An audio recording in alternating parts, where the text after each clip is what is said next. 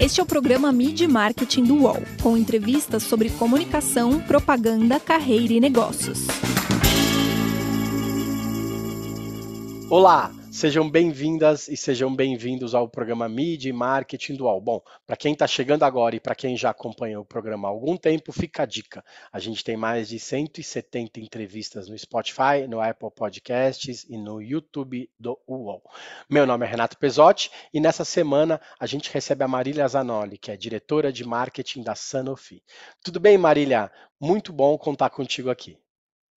Tudo ótimo, Renato. Obrigada pela oportunidade. É um prazer estar aqui batendo esse papo com você hoje. Obrigado. Aposto que todo mundo tem um remedinho da Sanofi em casa, né? Conta pra gente quais marcas que vocês têm no mercado, no, no mercado nacional hoje. É muito bacana você falar isso, Renato. Acho que todo mundo, todo brasileiro tem a sua farmacinha em casa, né? Eu acho que só para dar um pouquinho de contexto, a Sanofi ela tem quatro unidades de negócio, né? Então, tem a parte de vacinas, é, os remédios para doenças raras, remédios com prescrição médica e a minha unidade, que é a unidade de consumo. Né? A unidade de consumo é aquela unidade que não de produtos que não precisam de prescrição, que o consumidor pode ir diretamente é, e comprar nas farmácias, né?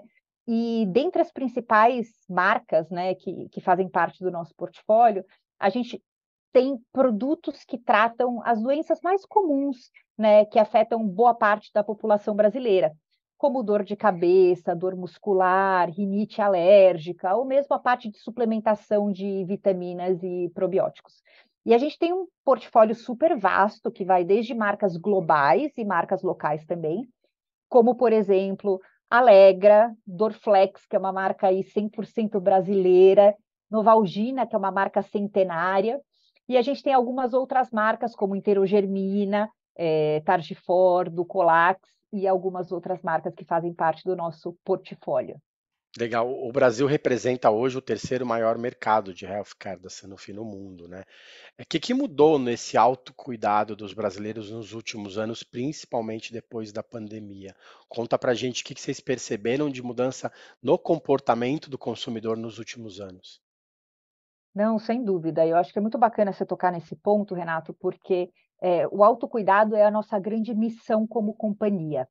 E por que isso? Porque a partir do momento em que a gente conscientiza a população né, a ter essa prática de se cuidar, principalmente para essas doenças que são um pouco mais comuns ou esses desconfortos, a gente acaba é, não só educando o consumidor, como a gente também acaba desafogando toda a parte do nosso sistema de saúde público né? E a gente acaba dando mais espaço para as doenças mais graves, né? E eu acho que, de fato, é, abrir esse espaço é um ponto muito importante para papel nosso como companhia e para a sociedade. Ao teu ponto sobre o que, que mudou, né, nessa é, pós-pandemia e etc., a gente vê que existe uma preocupação muito maior com a saúde, né? Eu acho que é, o coronavírus, todo, todos essas, esses impactos que a gente viu na sociedade trouxeram uma consciência muito maior para o público, né? Então, quando a gente olha os nossos consumidores, eles estão muitas vezes buscando soluções que é, ajudem a ter uma qualidade de vida melhor, uma suplementação, algo que faça com que eles tenham uma imunidade mais fortalecida, porque eles entendem que é um contexto muitas vezes imprevisível, né? Seja por um, um, vírus novo que apareceu, pelas mudanças de temperatura. Então, a gente vê o brasileiro preocupado porque justamente num povo tão batalhador como, como o brasileiro, é um povo que muitas vezes não pode parar, né? Porque a gente sabe que há uma, uma preocupação em continuar mantendo a renda da família. Então, esse cuidado veio crescendo bastante. Quando a gente olha, por exemplo, penetração de categorias como multivitamínicos, a gente vê uma categoria chegando a 60% de, de penetração, né? E uma preocupação muito maior com o bem-estar, não necessariamente só aqui o curto prazo, mas essa preparação para enfrentar né, essas imprevisibilidades é, do mundo atual. E, e como é lançar produto, né? Porque a gente pensa numa uma empresa que faz medicamentos, deve ser um processo muito mais complicado você lançar produto, você desenvolver um produto novo. como que isso tem se acelerado? Porque as, o consumidor quer coisa nova, quer, quer produto novo. No, não é que nem lançar um biscoito, nada contra os biscoitos, mas não é nada, nada é mais simples lançar um biscoito do que, um, do que uma vitamina, né? Como que é esse desenvolvimento para chegar logo na gôndola para o consumidor com, poder comprar produtos novos?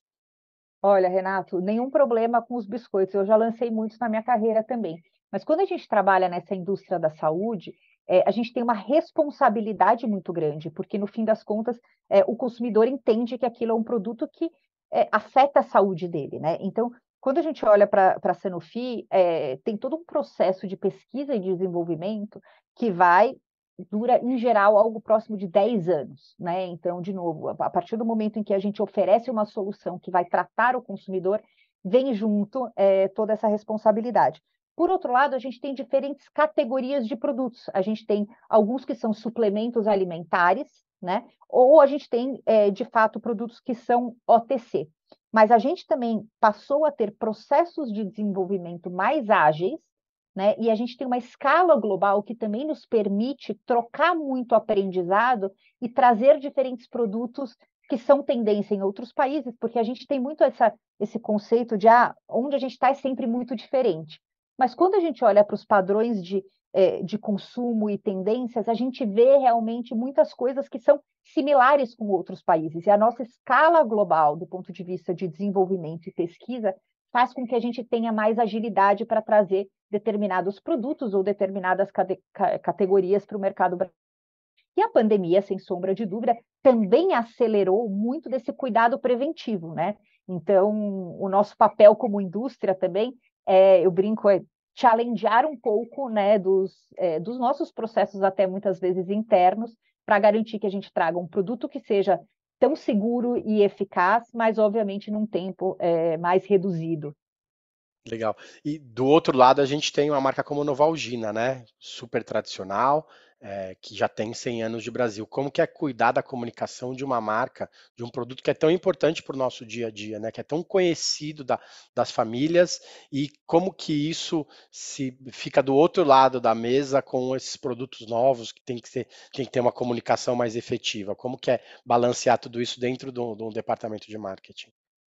Olha, Renato, é um prazer enorme trabalhar com marcas como, por exemplo, Novalgina e Dorflex, né? Porque assim, são marcas muito amadas. Assim, todo brasileiro, quando criança, tomou Novalgina, tem uma história, uma conexão emocional, né? É, e trabalhar com uma marca centenária, de novo, vem muita responsabilidade, mas isso também dá muita, é, muita oportunidade para a gente, porque a gente tem a, a gente tem a responsabilidade de manter é, a essência dessa marca que está há 100 anos no mercado, mas trazer é, inovação e esse olhar muito mais fresco de uma marca que vem acompanhando gerações, né? E tem que ser uma marca que fala, falou com os avós, com os pais, mas que também fala com esse público mais jovem que está entrando no mercado. É, porque no fim das contas a gente fala que né, os, os drivers de compra, né, que são importantes, por exemplo, quando você vai comprar uma medicação para o seu filho, a questão de qualidade, de segurança e de eficácia se mantém. Agora, a forma de falar sobre isso é diferente, obviamente, né? Então, é um desafio, mas é uma grande oportunidade, né? É, no caso de Dorflex, por exemplo, uma marca 100% brasileira também, é, que faz parte ali do dia a dia, né? Então, atualizar essas comunicações e a gente coloca o tempo todo esse desafio em nós mesmos, né? Como a gente faz campanhas melhores, como a gente se conecta não só com a geração anterior quanto com a geração nova. Então, aí as plataformas, os formatos, né, é, os diferentes canais para a gente poder ousar um pouquinho, sempre dentro ali da essência da marca. Eu queria falar de Dorflex um pouquinho também, porque virou sinônimo de produto, né? Tomar um Dorflex significa hoje tomar um relaxante muscular. Como que é esse trabalho nessas, nesses diferentes canais para não se perder participação de mercado? porque querendo ou não, você tem outros produtos que se assemelham, né, principalmente na, nas funcionalidades, só que você tem que mostrar que o Dorflex é o Dorflex mesmo, e, e a propaganda, de, a publicidade de, de, de, remédios, mesmo que sejam esses OTCs, eles têm, elas têm muitas peculiaridades. Como que é tentar é, fazer com que a marca não se deixe perder um pouco no caminho por ser sinônimo de produto hoje? Claro, é, é um desafio muito grande, obviamente, porque é, é a marca líder de mercado, é o medicamento mais vendido do Brasil, né? É, e quando a gente olha para os rankings externos, né, das 50 marcas mais valiosas do Brasil, é, Dorflex está lá, né? E a gente a gente vende 56 comprimidos de Dorflex por segundo no Brasil. Então, obviamente, quando você é um gigante dentro desse mercado, tem esse desafio de você continuar fazendo melhor mas também tem um ponto que é importante de diferenciação, que é a confiança e Dorflex ser, de fato, é, o parceiro do brasileiro durante todo esse processo de progresso e evolução deles. Né? Então, tem uma conexão emocional com a marca que é, é, é muito forte. De novo, o nosso desafio é como a gente mantém essa marca e essa comunicação com o nosso consumidor é, sempre ali fresca. E a gente teve um, um, desafio agora, que a gente lançou há alguns meses a, a nova campanha de Dorflex, porque a gente sempre falou do posicionamento de ajudar os brasileiros a progredirem na vida. E acho que a gente veio numa evolução aí nos últimos anos, mas agora, nesse ano, a gente fez é, o lançamento da campanha do Deixa Comigo, Deixa com Dorflex, inspirada, de fato, é, em histórias reais de brasileiros que é, fizeram o extraordinário para progredir. Nada mais brasileiro do que histórias reais de brasileiros de progresso, né? E que, de novo, que fazem o impensado, porque a criatividade do brasileiro é uma coisa que só tem aqui, né? E o nosso desafio como marqueteiros é como é que a gente consegue trazer esse que a gente chama de Brazilian cleverness para a nossa comunicação, né? Porque, de novo, é uma marca super brasileira e um, e um orgulho nacional. Legal. É, há uns, uns, dois, três meses atrás, o Renato Camargo, que é vice-presidente de marketing da PagMenos, esteve aqui no programa e ele falou muito sobre o fato das farmácias estarem virando hubs de saúde, né? Agora, recentemente também foi liberado que farmácias fizessem alguns tipos de exames que até então eram proibidos. Isso faz com que mais brasileiros possam ir até as farmácias, que precisem ir. Lógico que ir até a farmácia é péssimo, mas a, as farmácias tentam tornar um, uma experiência menos difícil, né? Como que isso é, reverte também para os seus produtos do dia a dia? Porque querendo ou não, se eu for fazer um exame na farmácia, de repente eu vou comprar um, comprar um, um remedinho ali, um Dorflexzinho, para de, de, repente ter em casa. Como que isso muda essa comunicação no ponto de venda diretamente com o consumidor que vai estar de passagem às vezes na farmácia? Então, Renato, é muito interessante você trazer essa pergunta, porque sim, cada vez mais o ponto de venda está virando um hub de saúde. E essa missão de fazer essa experiência de compra, essa experiência de diagnóstico, ou até mesmo é, fazer com que essa jornada do consumidor e do shopper seja cada vez mais é, fácil, é uma missão tanto da indústria quanto do varejo. Então, nós somos parceiros nessa jornada. Eu e os meus, meus principais clientes, como você comentou aqui, a Pague Menos é um deles, a gente tem esse processo de educar o consumidor. Mais uma vez, a partir do momento que o varejo educa e a indústria também educa, a gente faz essa parceria conjunta, desafoga todo o sistema de saúde, como eu comentei. Então, a gente tem um pilar muito importante, Renato, dentro da nossa estratégia de comunicação, que aí ela é tanto offline, no ponto de venda, quanto online, que a gente chama de edutainment. Edutainment, na verdade, é o conteúdo educacional junto com o entretenimento. Por quê? Ninguém quer ficar lendo bula de remédio, chata, um monte de texto. Como a gente consegue trazer um conteúdo educacional, que é a nossa responsabilidade, mas de uma forma muito, muitas vezes muito mais agradável para esse consumidor. E esse também é o nosso desafio. Como a gente transforma aquele conteúdo que os nossos pais, os nossos avós, ou que muitas vezes estão numa bula de remédio, em algo que é gostoso para o consumidor, né? Ou que ele também aprenda aquele que a gente eduque. Então, é, é um trabalho conjunto da indústria e do varejo. E nossa, no FIA, obviamente, temos esse papel, né, de fazer isso tanto on quanto offline, através dos nossos materiais, das nossas comunicações, das nossas ferramentas de ponto de venda. Então, acho que isso é algo que veio para ficar, e, de novo, parte da responsabilidade é, de nós todos aqui, indústria e varejo. Legal, a gente vai para o intervalo, já já a gente volta com a Marília para falar mais sobre como a empresa trabalha com os influenciadores, com os criadores de conteúdo no dia a dia das marcas. Até mais. Ainda não fomos mandados embora, senhoras e senhores! Estamos aqui para mais uma temporada do nosso Otalab Noal. Eu sou o Otaviano Costa, bem-vindos ao Otalab 23! Agora o Otalab no UOL não está somente no ecossistema em vídeo do nosso UOLzinho fofinho, estamos também em todas as plataformas de áudio para você curtir as entrevistas fofinhas do Otalab. Você flagrou alguém no rally rola, bicho, como diria Faustão? Eu tenho algumas coisas. Olha assim. que maravilha! Quem ganharia na luta de boxe Popó e Naldo Beni preparado máximo? Falei, acho que tu vai apanhar. Alô, Taviano, tudo bem? Aqui é o Lucas Luca, alô, Débora. Gente, ele tem um dos corpos mais gostosos do sertanejo brasileiro. Se vocês não têm graça, até a próxima terça-feira, 11 da manhã, aqui no UOLzão. É nós, tamo junto.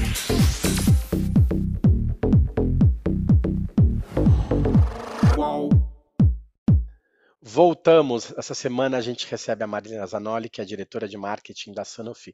Como você estava conversando com a gente um pouquinho antes do intervalo, a comunicação mudou muito nos últimos anos, né? Ela se tornou uma via de duas mãos. Como que vocês têm se adaptado também para esse conteúdo gerado pelo consumidor, né? Você falou muito dessa, dessa forma de levar a educação para o consumidor, de uma, como um pouco como entretenimento, mas como que é receber dos consumidores alguns feedbacks para transformar isso em novas campanhas, que isso é uma grande novidade dos últimos anos. Como que vocês têm trabalhado isso?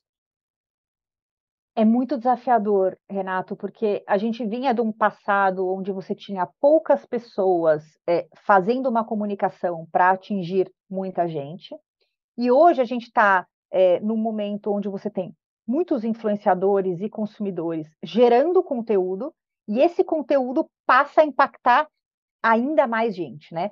Então, assim, ele requer uma agilidade de resposta, criação e análise, praticamente é, é tempo real.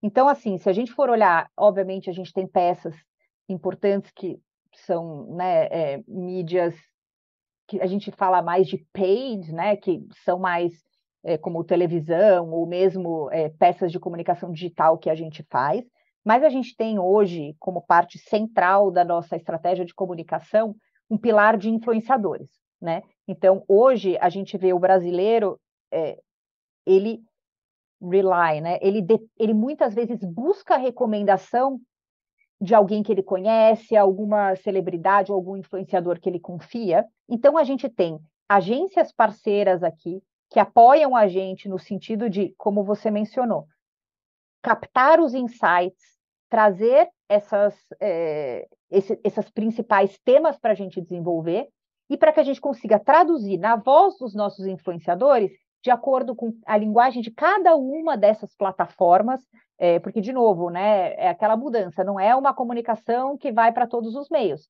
O TikTok tem a sua linguagem, o Instagram tem a sua, o Google, né? A gente tem diferentes linguagens e os influenciadores também ajudam para que a gente consiga fazer essa adaptação para falar na linguagem que o consumidor está é, acostumado dentro da plataforma.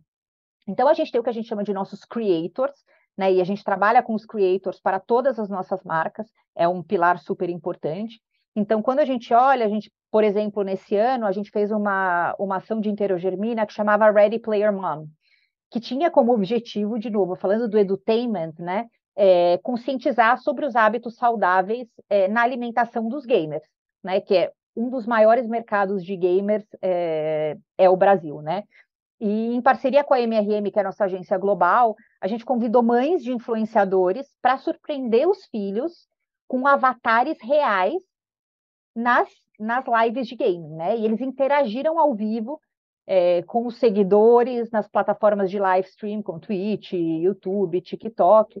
E a gente foi até reconhecido, a gente ganhou um leão é, em Cannes esse ano com essa comunicação. Esse é um exemplo do que a gente faz, mas a gente tem diversas iniciativas, a gente tem uma comunidade que a gente chama de Riniters, de Alegra.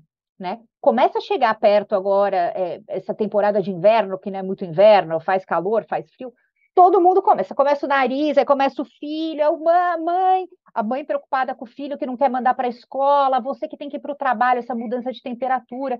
Então fica todo mundo, e aí a gente tem uma oportunidade de geração de conteúdo que já vem dos nossos consumidores e que a gente amplifica via os nossos creators, é de, de fato se conectar. Então, se a gente olha, por exemplo, do Orflex, a, a quantidade de menções orgânicas dessa marca é um negócio completa. As pessoas fazem festa de aniversário com bolo de Dorflex. A gente, eu recebo, né, recebi é, a festa de aniversário de uma criança que Alegra mudou a vida dessa criança. Então, o tema da festa de aniversário da criança, uma criança de mais ou menos 5 anos, era inteiro de Alegra. De novo, é o consumidor gerando todo esse conteúdo, né? Que vai desde fantasia de carnaval de Dorflex, que a gente fala é, é uma infinidade de oportunidades que a gente tem para trabalhar com os influenciadores dentro das nossas marcas.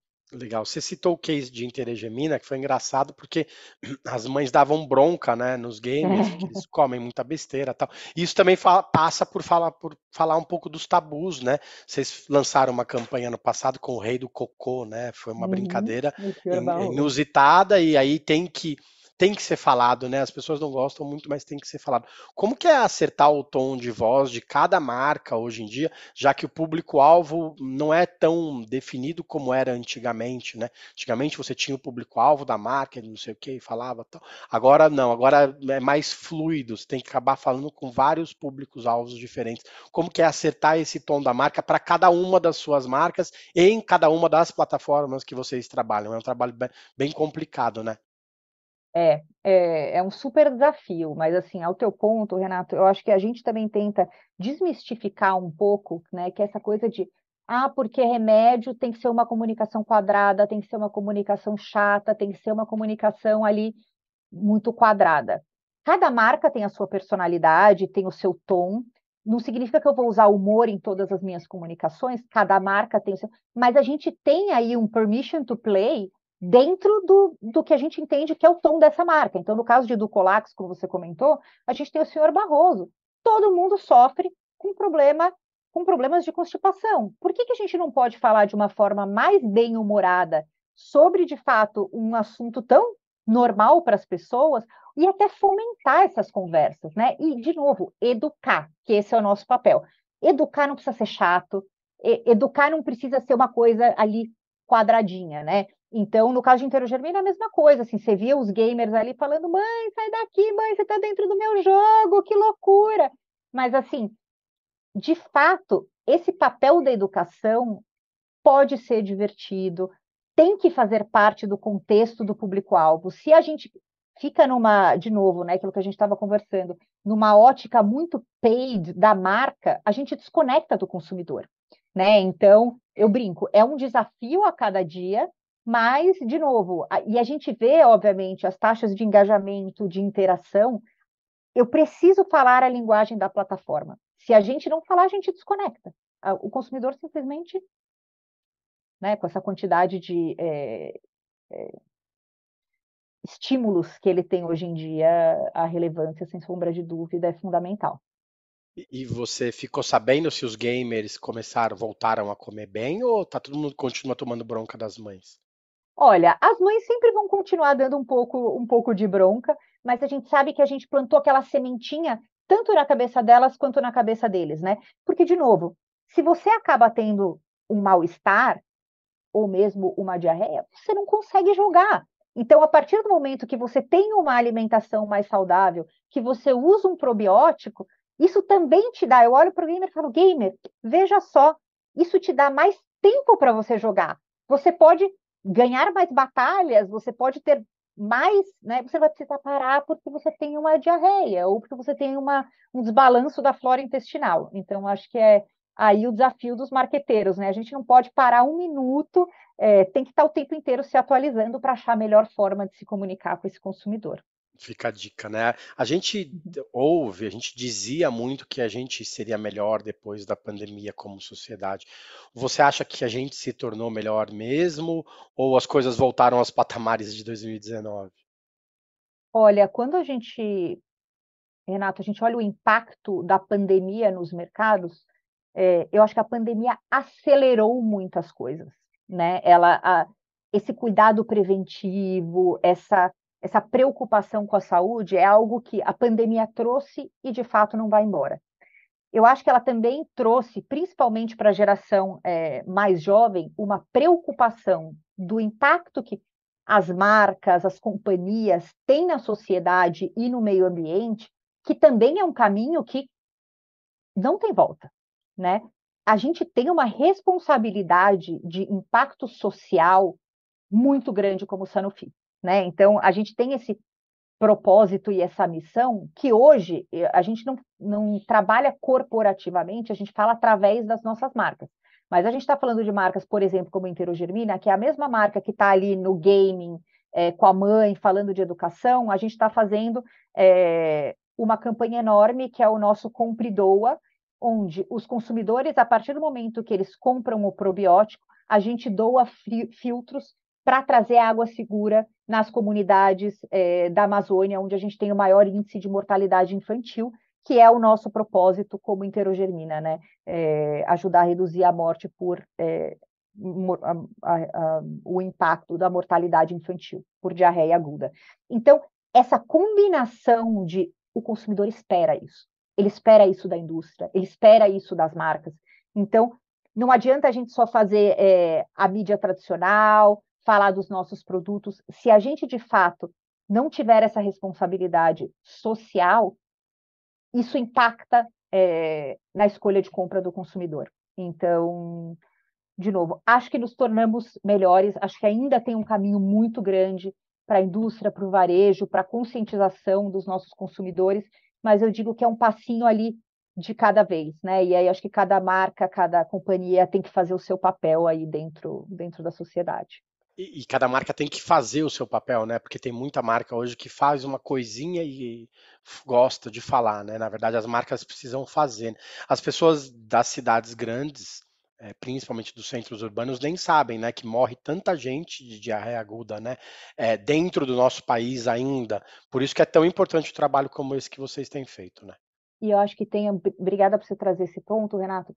Tem muito essa história que eu falo propósito e responsabilidade social é algo que, uma vez que a gente pisa nesse território, a gente tem que ter consistência, porque a gente não pode entrar, fazer uma ação e sair, ou a gente fazer um tipo de comunicação ali é, pontual. Por quê? Porque a partir do momento que eu impacto essa comunidade, eu preciso ter responsabilidade pelo que fica depois. Então, assim, a gente não trabalha com propósito, eu falo, eu não gosto da história do termo do greenwashing, né? A gente não vai falar de ações de marketing para é, simplesmente vender produto, dá dois meses esse negócio passou. A gente está no caso do, da ação de compridor de interogermina no terceiro ano. E a gente está discutindo, a gente teve uma parceria com a Unicef no ano passado, e a gente está trabalhando todos os anos para a gente aumentar o nosso impacto. Né? Na parceria da Unicef, a gente é, levou é, estações de lavagem de mãos para as principais escolas é, na Amazônia também. E, de novo, esse uma vez que a gente entra nesse território, é uma responsabilidade porque é parte, para mim, é, responsabilidade social é, e, e, impacto social faz parte da minha estratégia de core business. Não é um aside ou um plus, né? Ele é parte da minha responsabilidade como marca. Então a gente acredita muito nisso e por isso que muitas vezes a gente fica ali trabalhando até achar o território correto para poder ativar é, com as nossas marcas. Legal.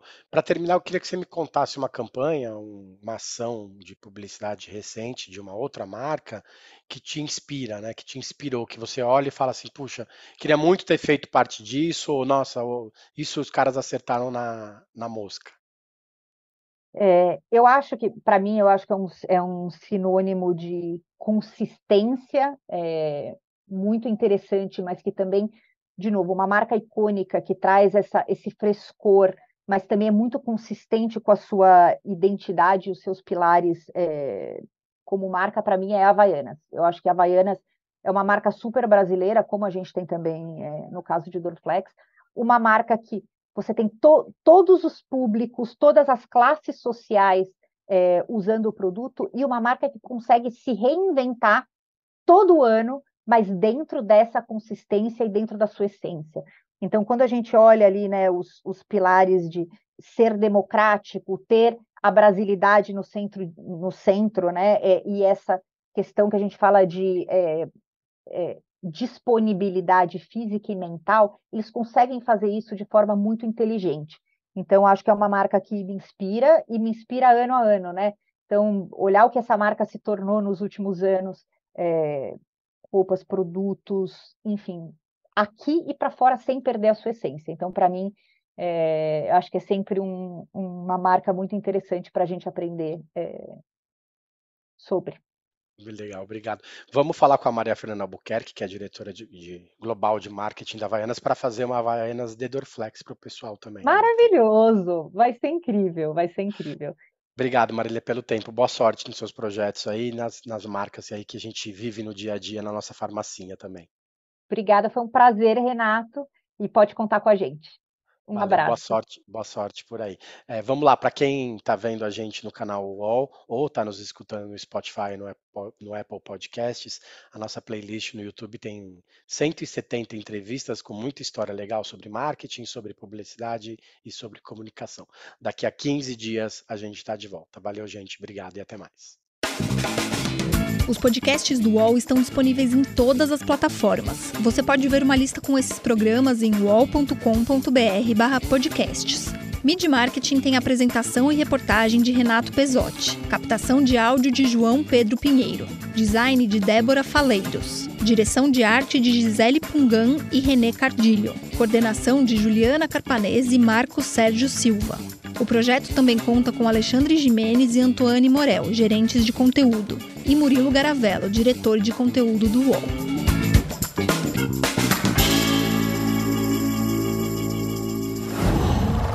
UOL.